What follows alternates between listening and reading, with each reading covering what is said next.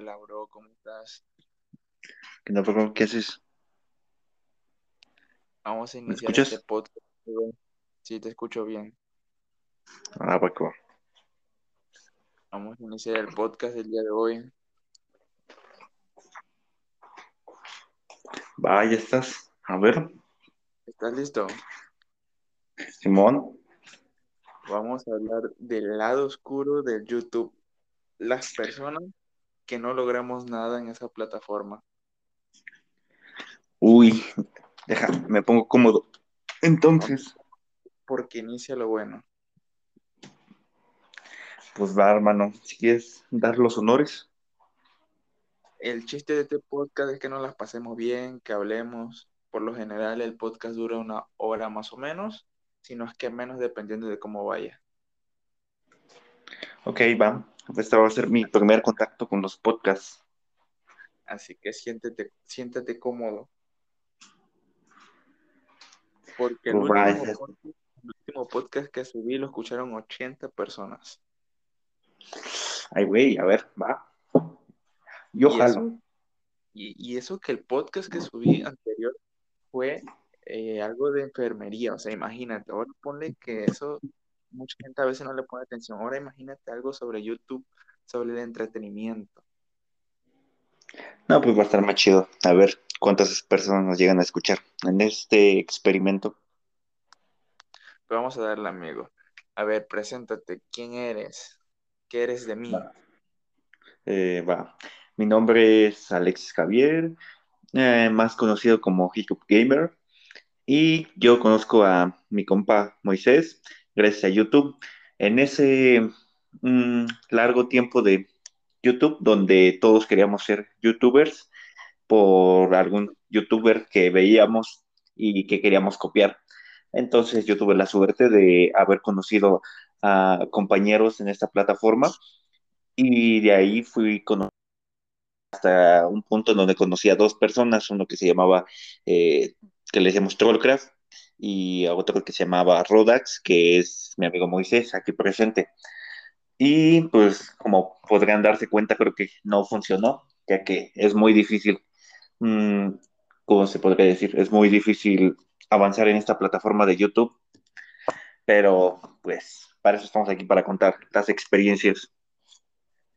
Y hablando de experiencia, no fueron experiencias tan buenas porque regresamos como 40 mil veces y ninguna le atinamos al contenido que quería la gente. Sí, así es. Digo, eh, creo que todos estamos de acuerdo en que cuando queríamos iniciar en YouTube, eh, no, mm, siempre lo tratábamos de iniciar con el- lo mejor en grabación, o por lo menos desde mi parte, siempre lo traté de hacer con la mejor calidad posible, en audio, en video, en edición, y realmente la, la gente no, no apoya. Digo, tal vez sea cuestión de que la tienes a un solo video para que la gente te vea, pero en nuestro caso no, no funcionó para nosotros. Es como el TikTok, o sea, el TikTok subes un TikTok y depende de la gente. Si la gente lo quiere, te vas a hacer viral, si no, no. Sí, así es. Hasta es gracioso porque creo en TikTok he subido como cuatro o seis videos donde se han hecho así como virales, pero han sido por los, este, por los audios, más que nada como son de COD y son de esos clips donde te sacas alguna partida chida, pues eso lo, le importa a la gente. Pero acá en YouTube no. O si no está el algoritmo de tu lado, no, no avanzas. No, o sea, el algoritmo es la parte más difícil, yo creo que de YouTube, porque si te das cuenta, yo creo que hasta, bueno, eh, para los que no conocen este tema, teníamos un amigo igual que se llamaba Dani, que él sí avanzó como más de 3.000 suscriptores, creo. Sí, así es. Y de hecho creo que hasta, hasta la fecha sigue subiendo videos, porque como lo tengo yo agregado en mi WhatsApp, eh, de repente sube a sus historias. Y pues ya no, de hecho, a la gente que le interesa es este, como que de eso de YouTube cuando te gusta, eh, de alguna u otra manera como que tratas de que la gente lo vea. Y yo no me había dado cuenta ah, hasta hace poco que yo siempre tengo la maña de subir mis grabaciones a ya sea a mi perfil o a, a mis redes y no lo había hecho así como que para ganar suscriptores. Yo lo había hecho más por mí, porque me gustaba ver mi contenido, pero creo que ahí se remarca eh, el amor que yo le tengo a la plataforma y que algún día me hubiera gustado ser conocido, pero no se nos dio. Entonces, pues yo sigo subiendo mis capturas o mis partidas chidas que me saco en una que otra este, partida del juego. Y pues ya, si llega a pegar, créanme que cuando vuelva a YouTube o si llego a volver, porque todavía esa es la, la ilusión de algún día regresar, eh, darlo todo. Tienes que estar de acuerdo que quizás nos falta un poco de constancia, porque muchos de los youtubers grandes dicen que la constancia era lo primero y creo que nosotros nos tardábamos en subir videos a veces. Ah, no sé si te acuerdas que hubo un tiempo en el que yo sí subía gameplays, pero eran como yo creo que uno o dos a la semana, pero sí te, no sé si recuerdas que mínimo al día subía un diseño para que las personas. Sí, de hecho, pues hasta a mí me hiciste hasta overlays y me hiciste, creo que me hiciste hasta un personaje que yo ni literalmente, o sea, poniéndolos en contexto, teníamos una serie de Minecraft y yo solamente tenía al Steve como personaje, o sea, literalmente eh, Alex me hizo el personaje desde cero porque yo no tenía ningún personaje para subirlo.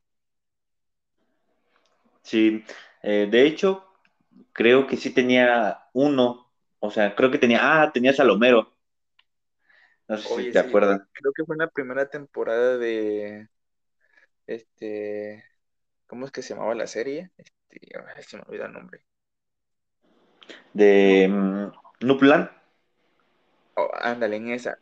Eh, también para ponerlo en contexto, fue una serie que hicimos que la verdad nos salió de la mente y creo que de un día para otro la hicimos, que nomás duró como, como, como siete, ocho capítulos, pero pues fueron capítulos largos, o sea, literalmente, aunque no avanzamos mucho, fueron capítulos largos como de 25 minutos más o menos. Sí, así es.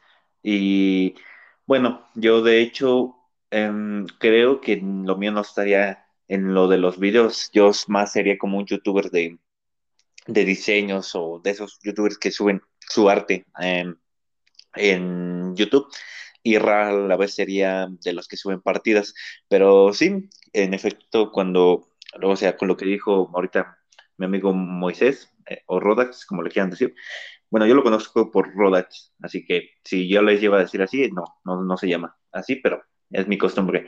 Eh, yo era de los que quería estar todo el tiempo apoyando a mis amigos y ellos lo saben, no, este, nunca les llegué a cobrar ninguno por, por ningún diseño. De hecho, para mí era algo pues, genial. Una, me daban contenido para mi canal y otra, yo me sentía bien porque al estarlos ayudando, yo seguía experimentando. Experimentaba con los, el Photoshop, tanto Cinema 4D y todo eso para hacer diseños. Eh, y pues no era de los mejores o nunca he sido de los mejores, pero creo que siempre me, me trataba de esforzar en lo que les daban mis amigos y compañeros. Y a pesar de todo, o sea, a pesar de que tiene un algoritmo muy difícil, porque la verdad, de 10 personas solamente, digamos que una o dos sobresalen en esta plataforma, a pesar de que, eh, por ejemplo, son un chingo de personas que día a día quieren subir, porque yo estoy en varias este, cuentas de Facebook eh, varias páginas donde muchas personas suben eh, su, su, canal de YouTube, pero pues ya llegó un momento que el sub por sub fue de verdad catastrófico, o sea, ya el sub por sub era de suscribirte a un canal y a pesar de que dos youtubers se suscribieran uno con el otro, no había crecimiento, simplemente crecías en, en suscriptores, pero no en visitas. Sí, así es. Bien, bueno, para los que todavía no entran del todo en contexto, nosotros somos de esa generación en los que el YouTube, o sea, vivimos la mejor etapa de YouTube, creo, que era de la 2012, 2014 y creo que hasta finales del 2016 o 2017, en ese tiempo fue cuando queríamos formalizar. Y sí, era como que raro porque en ese tiempo creo que nos decían como los niño rata, creo que nos llegaron a decir así. era niño eh, rata, como nos decían. Entonces, pues ya la verdad es que a mí nunca me, nunca me afectó eso y era como que yo, es un orgullo para ahora. Este, entonces, pues sí, es muy difícil. De hecho, yo lo llegué a hacer, creo, pero como hasta los 100 suscriptores cuando tuve el canal activo. Después de eso como que lo entendí y bueno, no sé si, ahí, si lo llegara a escuchar alguien de aquí de la audiencia, eh, pues no hagan eso, realmente no, no funciona. Pero sí, sí he notado que cuando le pones esfuerzo a algo, um, sí, te va bien o la gente te empieza a ver, porque a pesar de que yo no era de los, no, o sea, no éramos de los más vistos ni nada, que hubo un tiempo en el que yo era de los que, o si no era el que era el primero que llevaba más subs de nosotros tres o cuatro que éramos. Entonces, este, sí era como que es ser constante, pero también es como que saber qué es lo que le vas a dar a la audiencia. Y ya después, o por una u otra razón, eh, se dejó de grabar los videos y ya no se pudo. Y aún, este, cuando subo uno que otro video, siguen habiendo de esos subfieles o subfieles, así se dice, que te siguen esperando, es como que dices, sí hay, se puede, pero se necesita trabajarle duro. Y es gracioso, es gracioso hasta cierto punto porque te das cuenta, eh, el, el, YouTube del 2012 al 2016 es como muy, este, muy fiel, o sea, todas esas personas que, o sea, los que iniciamos viendo YouTube desde el 2012 al 2016, 17, eh, crecimos con el eh, crecimos con el no sé, con el No Me Revientes, con el eh, Dross, con los inicios de Luisito Comunica, y era como, y en parte de videojuegos era como ver a Willy Rex, o sea, ese es el mayor ídolo de ese tiempo. Sí, pues creo que todos, ¿no? Era como que eh, todos veíamos o teníamos nuestro youtuber favorito y hacia eso queríamos también crecer. Por ejemplo, en mi caso, pues yo veía tanto a Vegeta, que era como que mi pilar, y era como que, pues, era como un coach de vida, porque sabes que siempre daba buenos consejos y también narraba muy chingón sus videos. Ahorita ya, en, hoy en día que estoy en la universidad, pues ya no lo veo tanto, ya es como que más por aparte, pero sí, como que una que otra vez lo sigo viendo y es como que me recuerda mi infancia. Sí, si te das cuenta, eh, los que crecimos con esa generación de ver a Vegeta, Willy Rex, Alex B, Stacks, o sea, como que teníamos en ese tiempo, ¿qué cuánto te podemos decir? 13, eh, 14 años.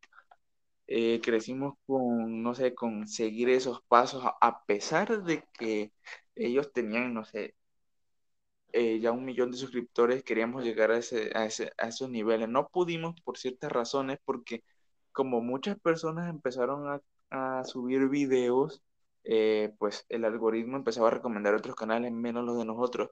Y era rara la vez cuando tú ponías, por ejemplo, un nombre, digamos, el, de, el tuyo, ICUP Gamer, buscabas un chingo, y eh, buscabas tu nombre y aparecían un chingo de ICUPs. O sea, ¿cómo, cómo piensas que, que, que, eso afectó también en tu canal? Porque pues, pues yo busqué un Rodex y había uno que me sacaba 5000 suscriptores encima.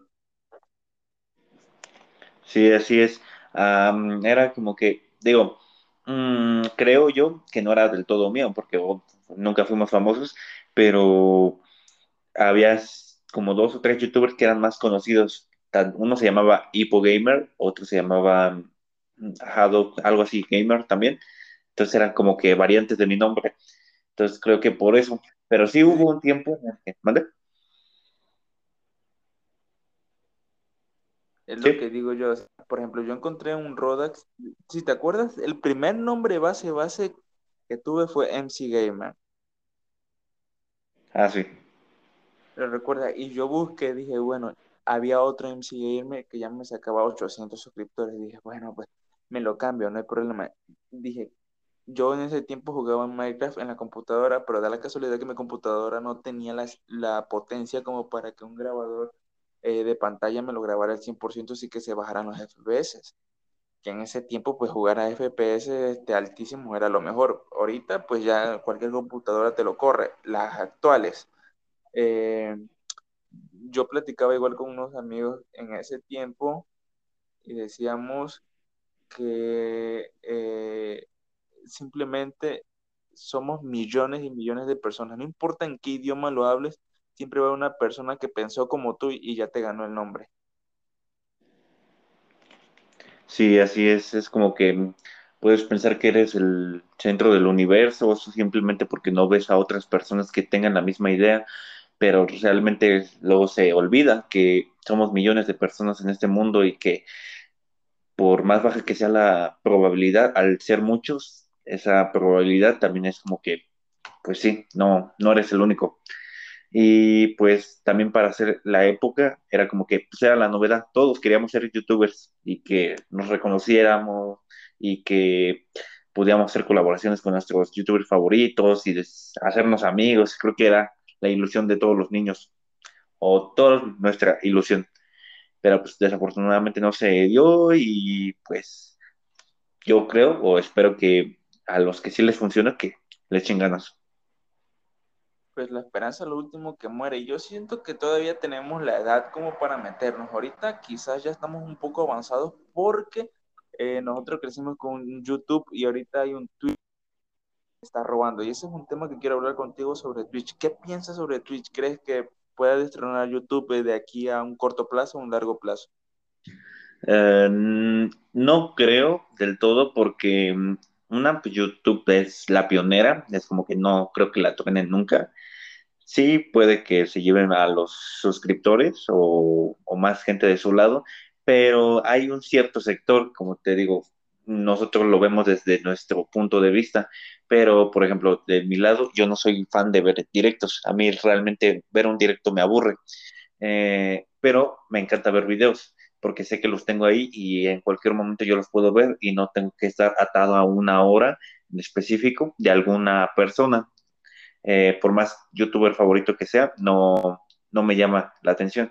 Entonces, yo al ser una de esas personas, ponle que sean este, una de cinco personas así, pues, quieras o no, son muchas personas que piensan así, entonces no se va a terminar YouTube nunca.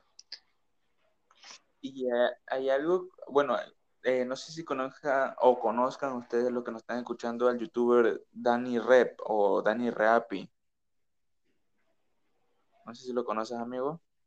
Eh, sí, de hecho también lo llegué a ver en su tiempo y también pues como todo, dejas de seguir, no, bueno, no seguirlos porque sigo suscrito a todos sus canales, pero pues ya es como que raro la vez en la que los veo, no como pues antes, eh, hace que todavía dos o tres años cuando sí estaba muy pegado ahí y todos los días era como que sube video y lo veo en la noche y me aviento mi maratón de todos mis youtubers favoritos y era como que así, pero pues una que otra vez lo veo. Y es interesante porque él dijo algo que a mí me gustó mucho. Eh, le hicieron una pregunta en un video, creo que era un directo, él, él también transmite en Twitch, pero pues aparte de transmitir en Twitch, él tiene una esencia de YouTube. Él dijo esto, eh, le preguntaron primero que si por qué o qué opinaba de las personas que graban en Twitch, o mejor dicho, transmiten en Twitch y esos segmentos, o sea, de alguna partida interesante la suben a YouTube. Él dijo que él solamente transmite en directo para que las personas vean ese directo, pero no va a sacar un compilado, ni va a sacar ni los mejores este, jugadas ahí.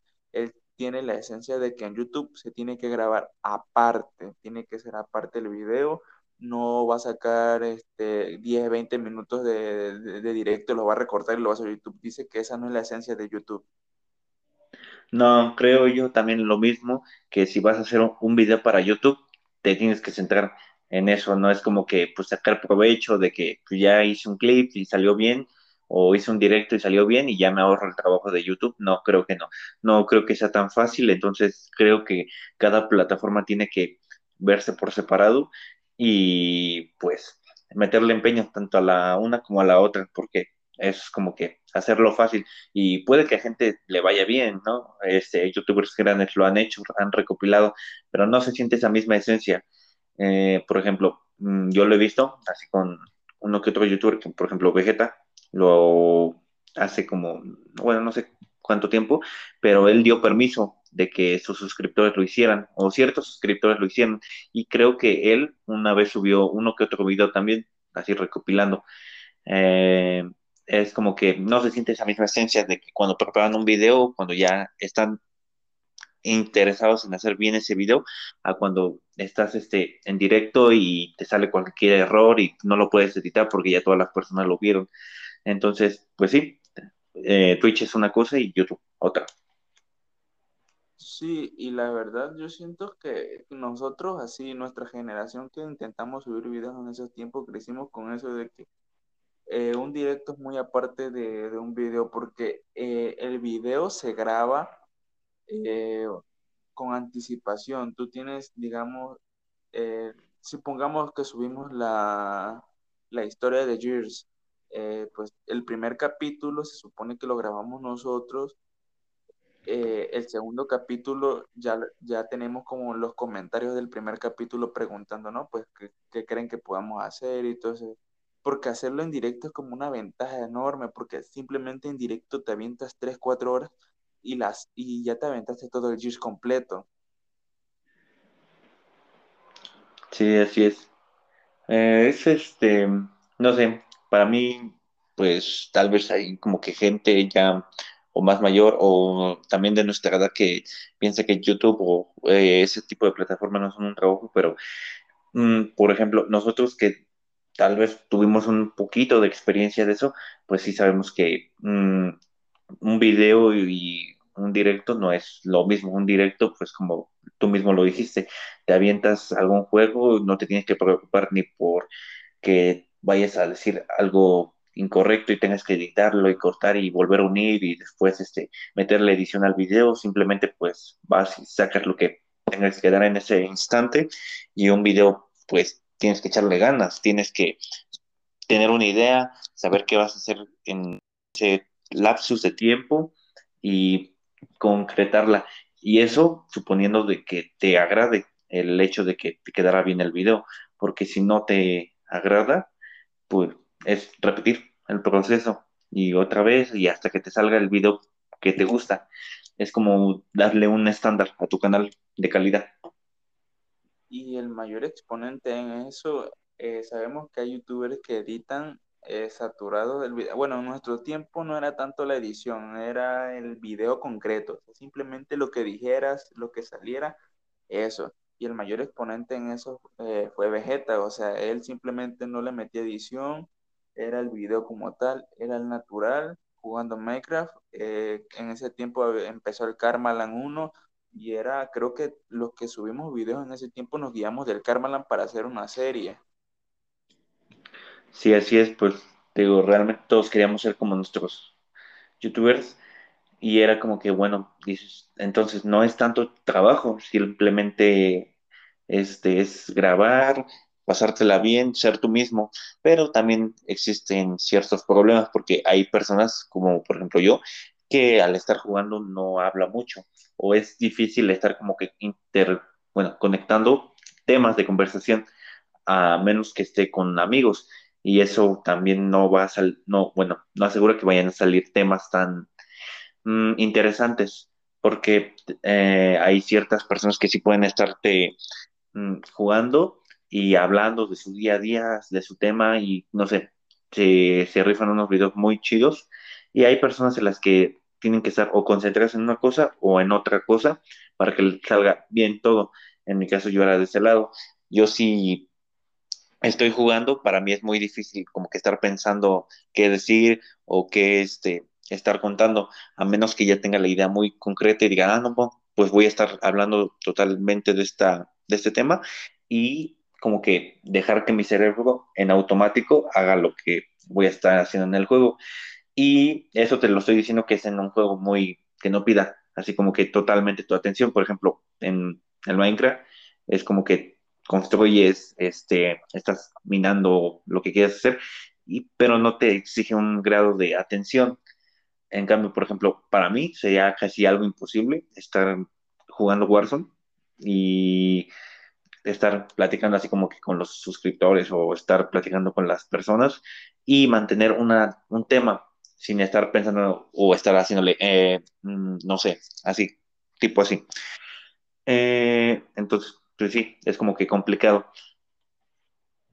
Y creo que ahí en ese ámbito Twitch sacó ventaja porque literalmente un directo tú lo puedes hacer en 3, 4 horas Y pues en, ese, en ese sentido Twitch tiene la ventaja porque para las personas que no hablan mucho o simplemente necesitan de un comentario para seguir una plática, pues estar en directo es la mejor manera, pero en YouTube tienes que estar hablando, no digamos que todo el tiempo, pero tienes que estar teniendo una conversación con el público constantemente de lo que estás haciendo, de lo que vas a hacer, de lo que sigue o de lo que puedes hacer en el siguiente capítulo o simplemente un relleno del- de, tu, de tu imaginación o de lo que quieres plantearle a ese público en ese video.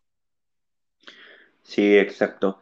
Bueno, más que nada es como que mantener a tu público enganchado, porque si realmente al público no le interesa de lo que estás hablando o no es como que algo que les llame la atención que quieres que tú estén hablando o tú estés hablando, pues realmente no se va a quedar.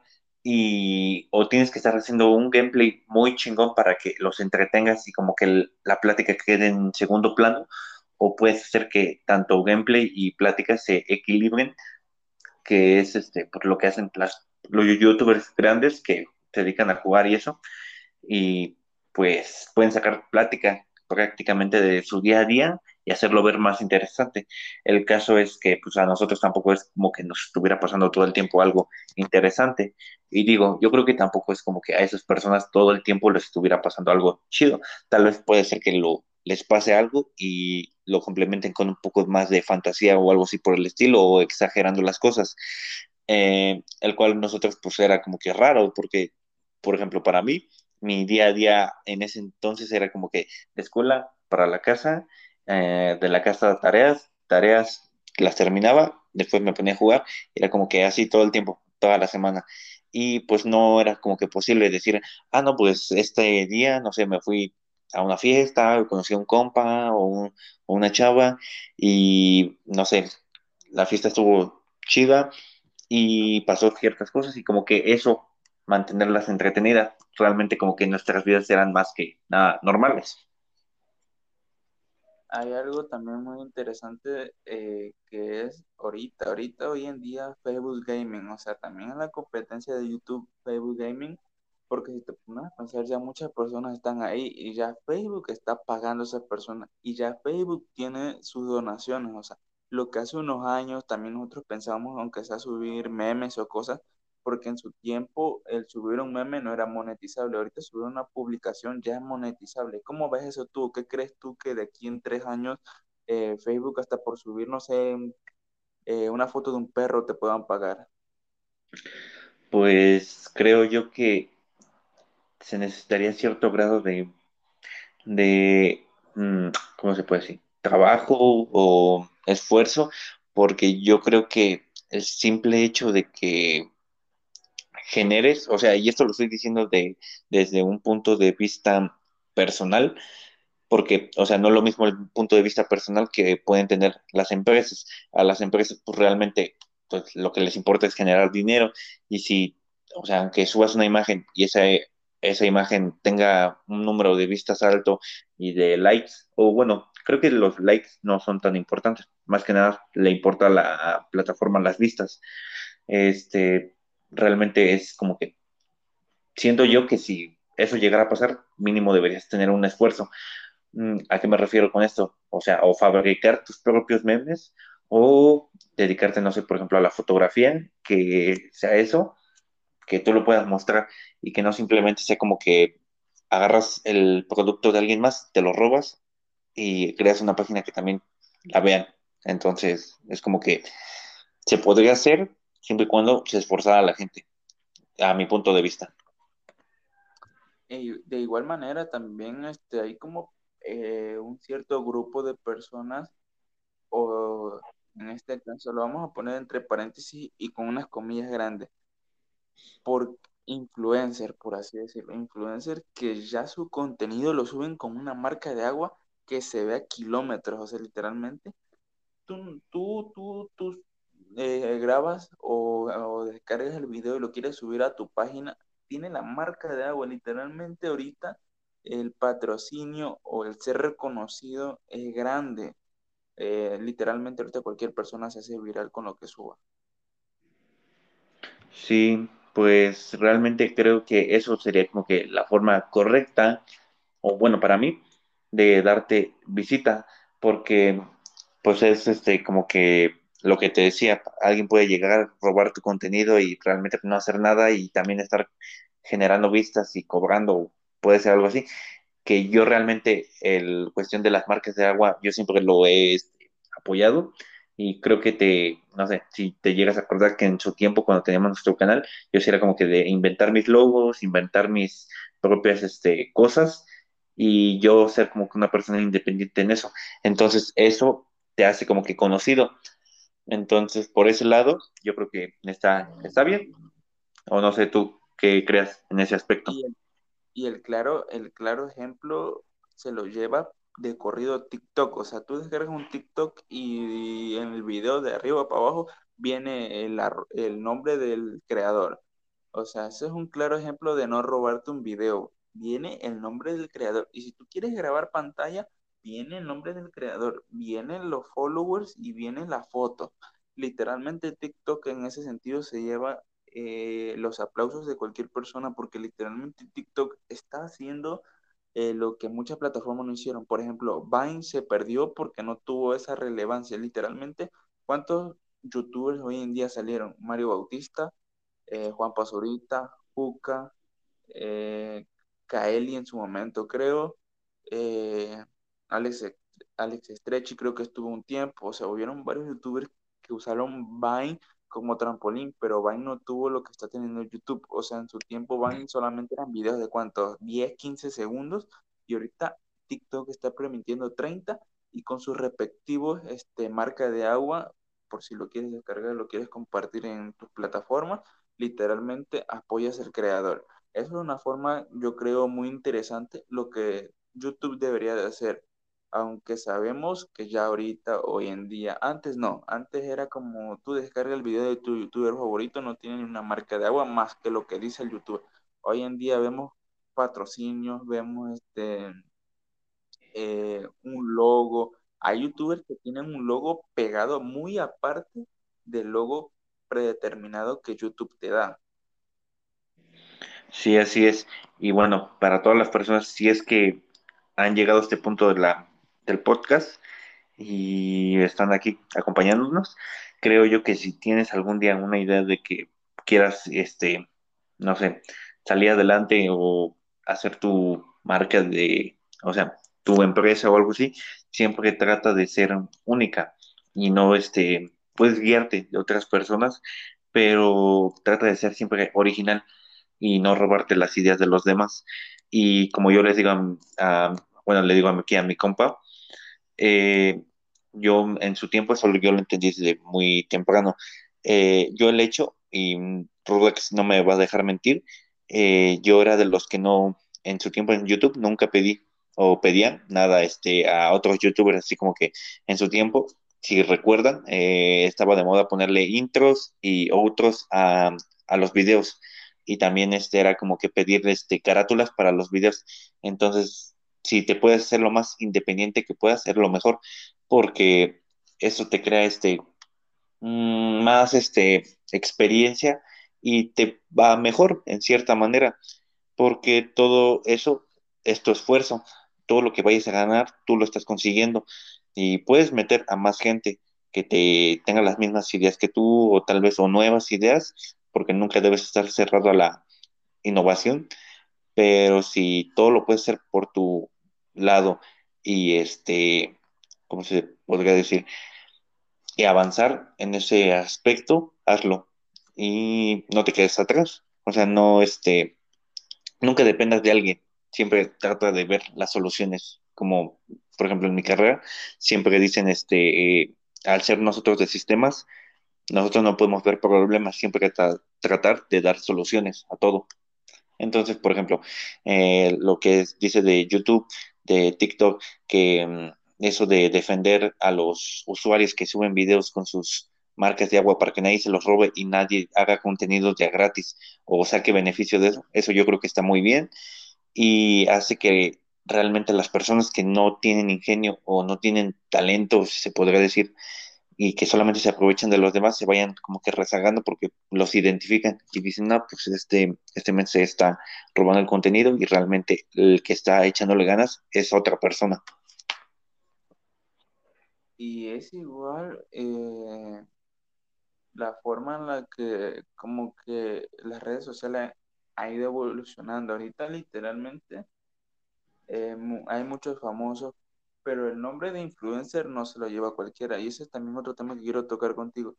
Hay personas que influyen y otras personas que no influyen. ¿Qué piensas de eso? O sea, ¿qué piensas de las personas que de verdad influyen en algo en su público? Porque hay personas que no llevan ese mote de influencer. Literalmente podrás tener un millón, dos millones de seguidores, pero pues si una persona, desde mi punto de vista crítico, no creo que influyas algo en mí o influyas algo en las personas, no deberías llamarte así. ¿Qué crees tú que necesitaría una persona para que influya?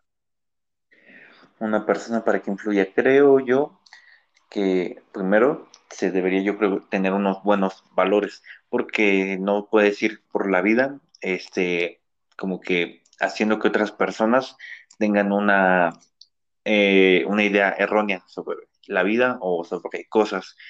Yo creo que si vas a ser un influencer y tienes el poder de serlo, usa esa posibilidad que te ganaste o así, que bueno, sí, ganaste con mucho esfuerzo para hacer las cosas bien y no para hacer cosas a tu conveniencia.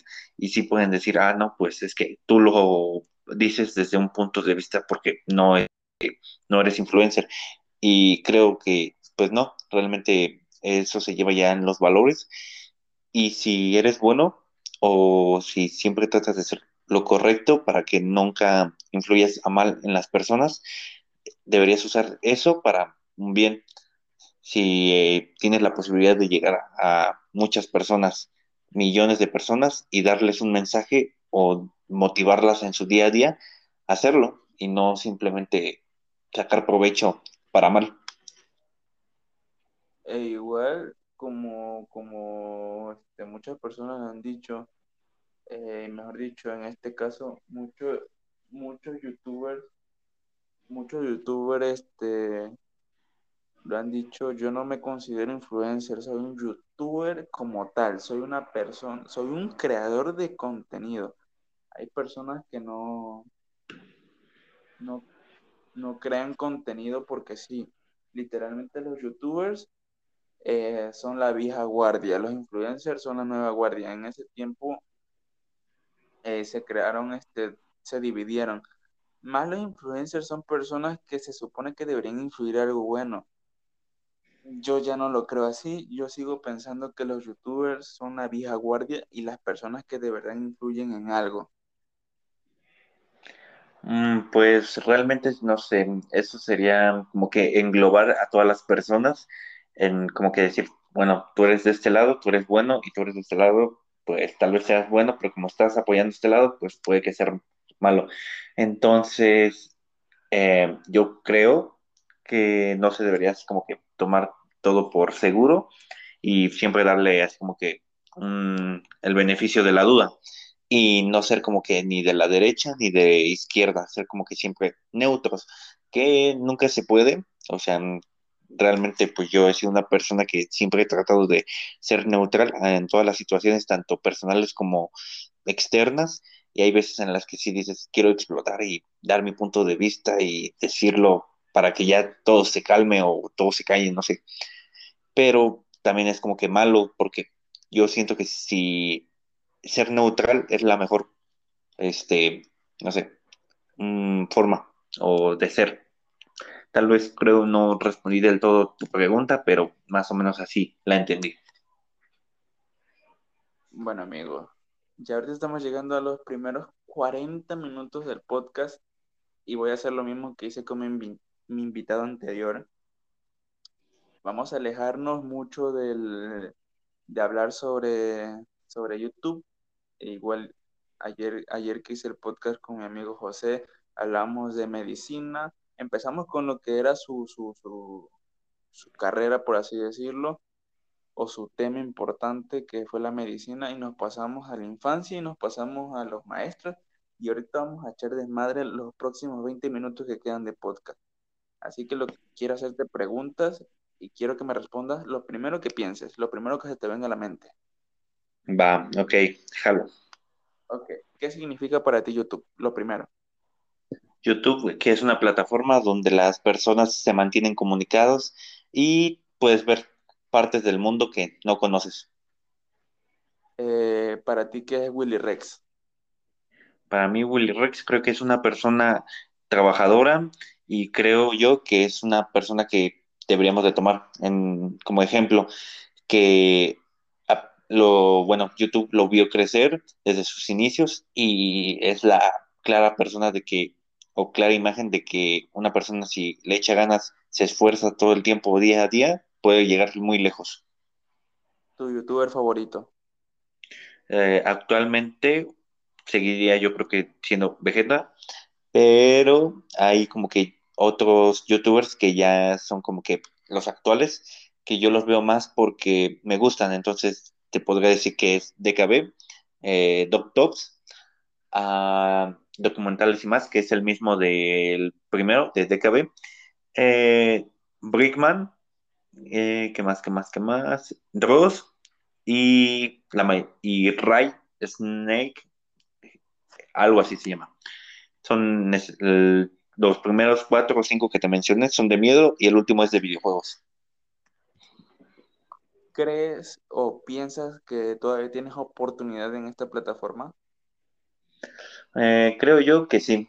O sea, no he tenido la oportunidad de darle así como que el 100 y tampoco voy a venir como la excusa de que no he tenido tiempo. Realmente, pues ha habido días en los que no he hecho nada y realmente los he querido para mí o disfrutar de mis hobbies o algo así, que pude haber darles, haberles dado ese tiempo a YouTube, pero yo creo que sí. O sea, para iniciar en YouTube no, no hay ed- edad y simplemente es esforzarte. A mediano plazo veremos a iCub Gamer de nuevo en YouTube. Mm, tal vez si, si todo sale bien para este año y puede que adquiera una PC mejor, puede que intente nuevamente a ver qué pasa. A ver, otra pregunta, una pregunta interesante que quiero hacerte y eh, desde un punto de vista este, crítico y polémico, por así decirlo, pues, sacando de lo políticamente correcto, quiero que me digas un youtuber o un influencer, entre comillas, que no debería hacer contenido. Un youtuber que no debería ser contenido, contenido. que crees que su contenido es eh, no apto, literalmente, no tanto por lo que hace, sino por, por lo que mm, dice o, o- lo que no influye en las personas. Ah, ok. Pues realmente, como te digo, no estoy tan, tan al día con las personas que suben contenido, pero creo yo que como tal, no te voy a dar un nombre, porque no, este, son dos personas, pero este, creo yo que las personas que no deberían hacer contenido para YouTube serían las que siempre ponen en contra unas de otras en cualquier tema. Si te das cuenta, eh, en su tiempo, digamos en el, el YouTube clásico, el, el troll más grande de YouTube, creo que a nivel Latinoamérica, era Mexiverga. O sea, el youtuber más odiado, mejor dicho, porque hoy, en día, hoy en día vemos eh, el término salseo, el término este, chisme, pero en su tiempo Mexiverga era como el, el rey del troll. Ajá. Y tú pon- ponte en contexto, yo siento que el, eh, el estilo de Mexiverga era mejor de los de hoy en día. Ahorita como que es mucho, ya mucho chisme. Literalmente Mexiverga buscaba hacer polémica de la buena, de la picante. ¿Qué crees tú que le hace falta a esos youtubers nuevos para hacer polémica de las buenas? O sea, de las que no afectan mucho a la persona, pero como que sí meten cizaña.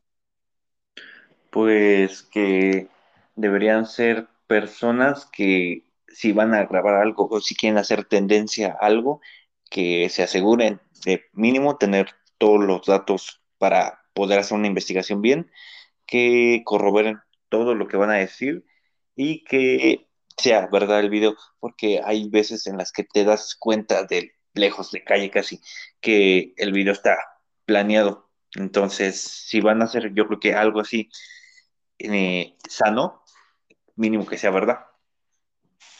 Y no simplemente para ganar este, suscriptores o vistas.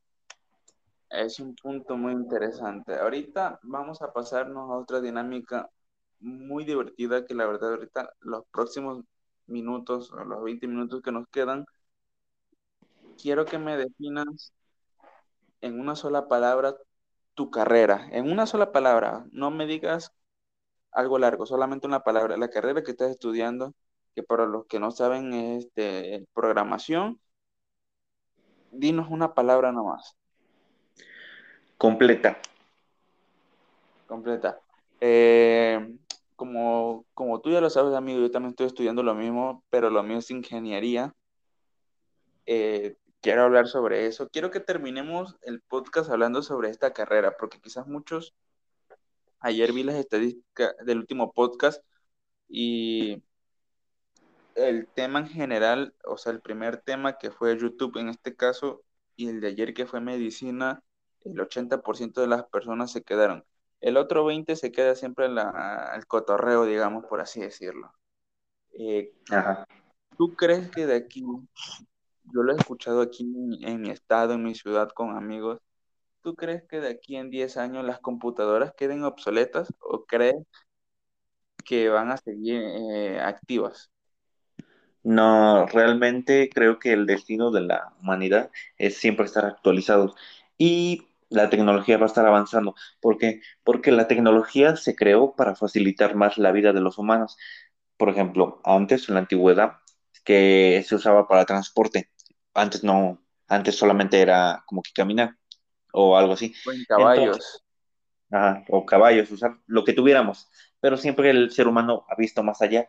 Entonces, si, o sea, el destino de la tecnología es hacer nuestra vida más fácil. Y es gracioso porque hasta este, esta semana estuve tocando algo del tema así en mis clases.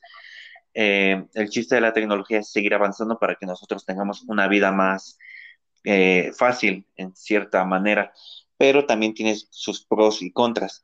Y respondiendo tu pregunta, como para no dejarla de lado, este, de si va a seguir habiendo computadoras, creo que sí, van a seguir habiendo pues computadoras y mejores. Ya sabes que pues el mundo de la tecnología siempre va a estar avanzando y eso se puede ver claramente en el mundo de las computadoras gamer, donde cada año, cada cada mes siempre van revolucionando que las tarjetas gráficas, que el sistema, que los enfriamientos para tener tu computadora en lo más óptimo. Digo, tal vez llegue en un punto donde ya no se diferencie entre las computadoras este, más chidas y que sigan sacando un año. No sé si me di a entender, pero yo creo que sí, de alguna u otra manera van a seguir habiendo computadores y todo lo que tengamos es este para mejor. Y mm, como tal, no puedo asegurar que, no sé, en un futuro vaya a haber este computadoras o con asistentes, no sé, virtuales o algo así, pero si quieren una forma de ver hacia el futuro, fíjense en lo que los ricos tienen, porque por ejemplo, ahorita así como que mm, saliendo un poquito del tema, eh, hay, hace unos días se hizo el primer viaje de em, turístico al espacio, que sí, cuesta mucho dinero, pero eso... Pero literalmente el que hizo el viaje es el hombre más rico del mundo actualmente, o sea, este... O sea, se, se, le daba la oportunidad por, por ser el hombre más rico, que es el dueño de Amazon. Ajá. Sí, este, sí, pero mira, por ejemplo, hace que 20 años por ahí, este, 20 o 10 años tal vez, cuando empezaron a salir las computadoras, digo las computadoras, las teles, pero eran teles así, dinosaurios, era para alguien, era imposible adquirir una de esas, solamente la gente de alto rango, si se puede decir así, la tenía. Y después llegaron las pantallas y después ya las pantallas dinosaurio, como yo les digo, ya era como que algo normal. Y después de un momento a otro, ya cada quien, nosotros, bueno, en nuestras casas, ya era como que tener una pantalla es más accesible. Y es como que te digo, eh, si quieren ver hacia el futuro, quieren saber lo que se aproxima para nosotros, es ver lo que la gente o las personas ricas tienen.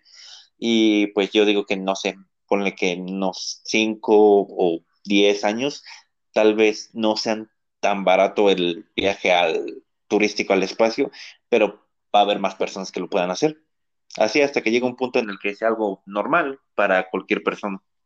Sí, y es algo normal, o bueno, o se quiere hacer algo normal eso, porque pues literalmente yo la otra vez estaba aquí por mi ciudad, estaba yo caminando, pasé por una tienda eh, famosa, que no quiero decir su nombre porque pues literalmente no me paga y no creo que me vaya a pagar nunca.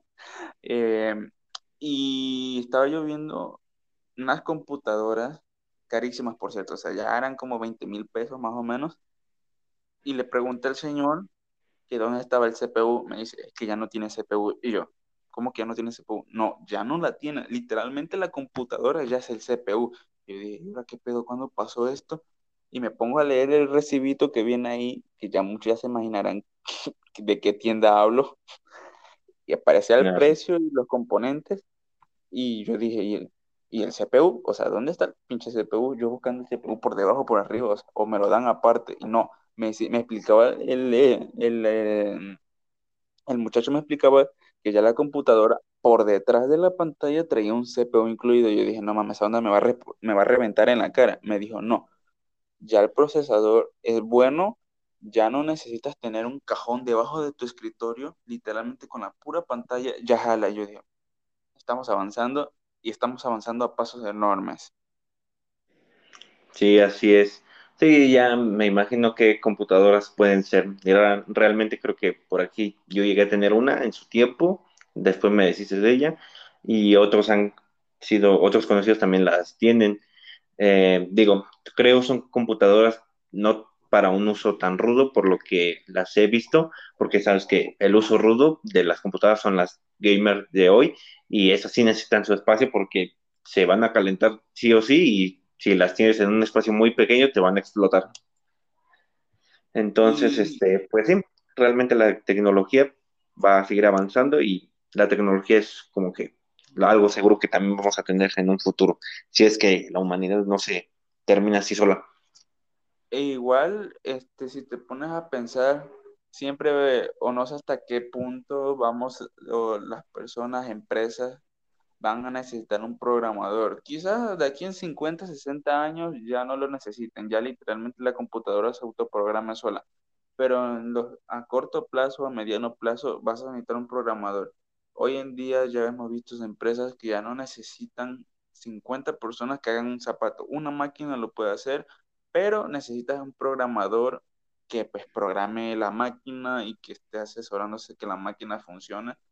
Yo siento que quizá eh, la tecnología avanza para bien, pero pues a las personas que dependen de ella a veces, digamos, una persona que hace zapatos, hace blusas, hace eh, ropa, eh, mochilas, lo necesita por la vieja escuela, pero pues no sabemos hasta qué punto la tecnología va a ser buena. Lo hemos visto en películas, pero en la vida real, quién sabe hasta qué punto sea buena la tecnología. Sí, bueno, yo creo que todas las personas deberíamos, no sé, bueno, nosotros que ya somos de sistemas, ya estamos acostumbrados todo el tiempo, nos estamos actualizando todo el tiempo, estamos viendo lo nuevo que va a salir y estar al pendiente, ya que ha salido un nuevo software, pues investigarlo y tratar de aprenderlo o entenderlo más que nada, porque pues va a haber ciertas cosas que digamos, ah, pues esto no me va a servir a mí, o sea, en mi carrera es tecnología, pero no me va a servir, pero no hace mal conocer qué hace, mínimo para tener como que tema de conversación. Pero todas las personas yo creo que sí deberían de mínimo interesarse en la tecnología, no simplemente eh, el cómo te ayuda o cómo funciona para que digas, ah, pues ya, tengo esa cosa, no sé cómo funciona, pero me sirve. No, sino que deberías este, interesarte en el funcionamiento, porque digamos que puede que, no sé, tengas un, no sé, un horno de microondas. Mm, yo sé que funciona y que no debería de fallar si lo tengo bien cuidado, pero mm, puede que llegue a fallar algún día o algo así, debería de tener el conocimiento mínimo de saber qué es lo que le pasó para o llevarlo bien a un experto y que la, lo revise y lo arregle, o si yo tengo la posibilidad de meterle mano al horno y repararlo, pues también. O sea, creo yo que todas las personas deberían actualizarse en términos de tecnología. No sé tú, pero yo creo que ya en pleno en el siglo XXI, en el año 2021, eh, deberíamos tener la informática o la programación como batería base. Yo siento que ahora los niños deberían estar informados en eso. Literalmente, eh, tú y yo somos de la generación, y lo hablaba con, con mi amigo en el podcast anterior que decimos, eh, en la parte de, de afuera, por así decirlo, crecimos estando jugando en las calles, jugando tazos, eh, todavía vimos la Game Boy, eh, todavía salimos a jugar fútbol en las calles y siento que si, que si los países se pusieran de acuerdo, literalmente los niños de ahora eh, saben más que un adulto por estar todo el día pegando el celular. Creo que deberíamos enfocarnos también en que los niños aprendan a programar, porque si como, digamos, como carrera base de secundaria preparatoria, como que vayan con una noción que si algún día no estudian o no terminan una carrera, un taller de computación o mínimo un taller de reparar computadoras pueden tener.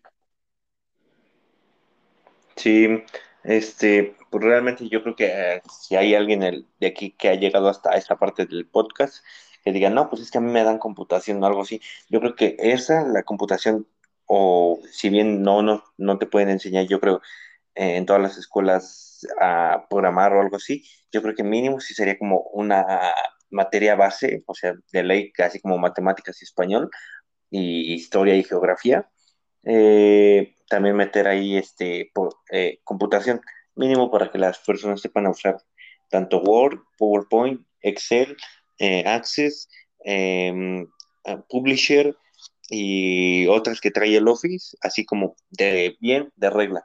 ¿Por qué? Porque es como que yo creo que algo que ya este, la gente debería saber mínimo. ¿Y por qué lo digo? Porque para nosotros es fácil.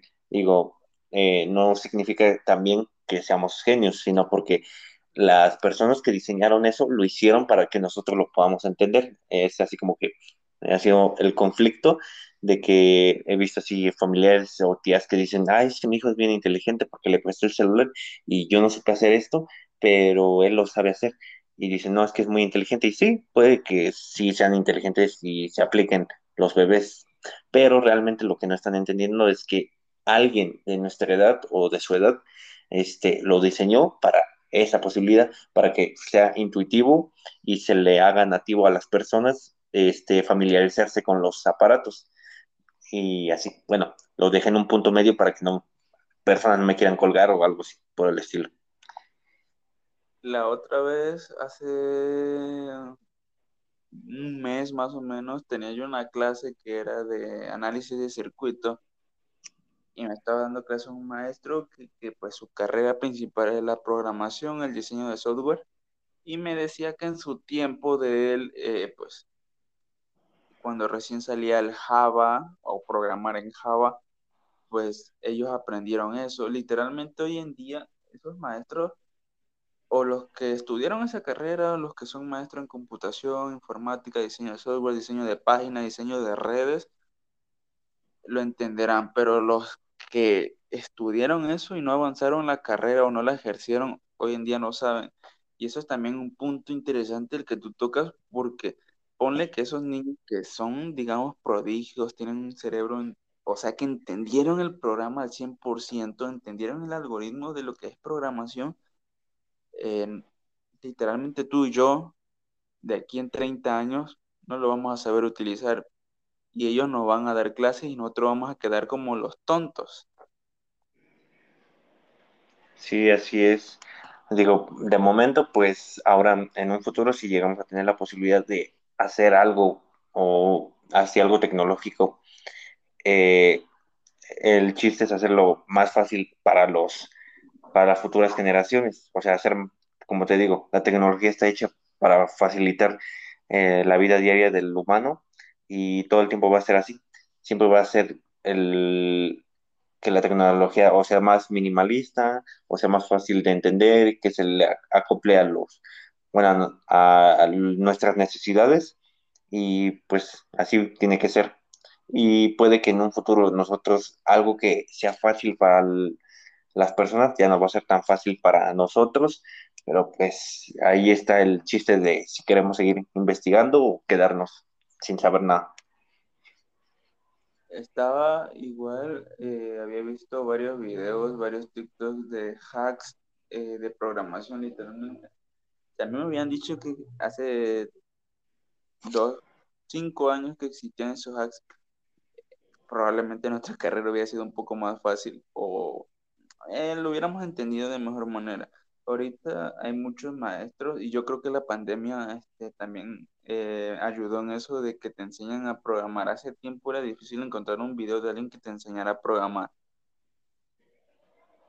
Sí, ah, ahorita la herramienta, no les voy a decir que, ay, ojalá yo hubiera tenido la herramienta de YouTube, no, realmente, este, yo soy de esa generación que sí tuvo internet y todo bien, y es como que dije, pues, yo sí lo voy a aprovechar, y desafortunadamente, pues a nuestros papás no les tocó eso, y ya fue como que llegó el internet, y, pero ellos ya, ya estaban trabajando y no tuvieron la facilidad de, de usar el internet eh, a su favor. Y sí, yo creo que ah, se puede aprender desde YouTube eh, o desde internet lo que quieras. Ya sea, hay cursos de Google que te explican muy bien, que hasta te dan tu certificado y ahí puedes ir aprendiendo. Realmente yo creo que el que no aprende hoy en día es porque no quiere. De hecho, el YouTube es como la nueva universidad. Literalmente hay personas que gracias a Dios existen que ponen, este, literalmente hacen una serie de cómo aprender a programar paso por paso, o sea, literalmente te enseñan a programar desde cero, eh, ya sea en Java, este, en NetBeans, en lo que tú quieras. Eh, te enseñan a programar. Bueno, hay personas que, los que somos como nosotros, que usamos el Google a nuestro favor, nos buscábamos ciertos temas interesantes sobre la programación, ahí logramos avanzar un poco pero hay personas que pues literalmente el Google era como que buscar ciertos temas interesantes para ellos. Nunca lo usaron como la universidad que es ahora. Literalmente Google, si quisiera, abre su universidad. Así de fácil. Sí, así es. Pero pues ya, cada quien sería que aproveche la tecnología pues, como quieran. Y yo, pues, por mi parte, no, no, este, ha habido más bien veces en las que por entrar a YouTube o Google, me ha resuelto varias tareas así de fácil. Por ejemplo, al iniciando mi carrera, siempre fue de que, ¿cómo hacer un, no sé, un, ¿cómo se llama esto? Un algoritmo o cómo hacer un diagrama de flujo o así. Y es como que tal vez no lo entendí, pero yo sé que en Google o en YouTube me lo voy a encontrar y lo van a saber explicar todavía mejor que como lo explicaron mis profesores. Entonces, realmente, eh, Google pues, es una herramienta muy chingona y creo yo que todas las personas deberían sacarle su máximo provecho. Y no simplemente para facilitar así como que pues su vida, ¿no? Sino como que si lo vas a usar, úsalo, haz tu tarea, tu, lo que tengas que hacer tu trabajo, pero aprende a hacerlo, no simplemente lo hagas y ya, lo dejes ahí botado y ya no te acuerdas de cómo hacerlo, sino pues aprende. Así es, amigo. Bueno, vamos a terminar el podcast del día de hoy así. Estuvo muy interesante la plática con mi amigo Alex. Eh, esperamos tenerte más seguido aquí. No sabemos todavía quién será el siguiente invitado, probablemente lo vuelva a hacer contigo, pero ya hablando de otras cosas. Y antes que nada, y esto se lo dije al anterior invitado, quiero que sepas que este podcast va a estar en Spotify, en Deezer en Google Podcast, en Spreaker y en Podcast Axe. ¿Cómo ves eso, amigo? Tengo cinco autorizaciones ahorita para subir este podcast en Spotify. No, pues realmente yo encantado, brother, aquí de estarte ayudando en tu proyecto. Y pues ya sabes que si quieres, este, si me invitas, yo encantado de seguir viniendo y echar aquí el cotorreo contigo, dar mi punto de vista en los temas que quieras. Y pues aquí estaré siempre que me invites. o siempre que puedas, ya es porque también uno trabaja y hay veces en las que si uno llega bien cansado o ya, o está haciendo tareas que son los proyectos y no se puede, pero créeme que si me invitas, si tengo la posibilidad de estar aquí, pues me gustaría. Y ya si las personas pues también les gusta que yo esté aquí, pues también encantado. De igual manera, este, intentaremos, bueno, estos podcasts se subirán mañana mm, en plataformas diferentes. Este podcast en esta, en esta aplicación en la que estoy grabando se subirá el día de hoy. En la siguiente aplicación, que pues la verdad si ahorita te digo el nombre no me acuerdo, eh, se subirá mañana a las once y media, así como se subió el podcast anterior a las once y media. Y en YouTube y en Facebook se va a subir otra semana porque obviamente tú sabes que editar un, un, audio de una hora es muy complicado y más cuando tienes que poner una imagen de fondo porque pues no salimos en, a cuadro, pero pues es como una tipo radio podcast. Pues lo vamos a intentar hacer de esa manera. Así que amigo Alex, nos despedimos y nos vemos en el próximo podcast. Sale hermano, que te vaya bien y pues aquí andamos, ya sabes. Y pues, gracias y nos están escuchando a los que se quedaron hasta el final.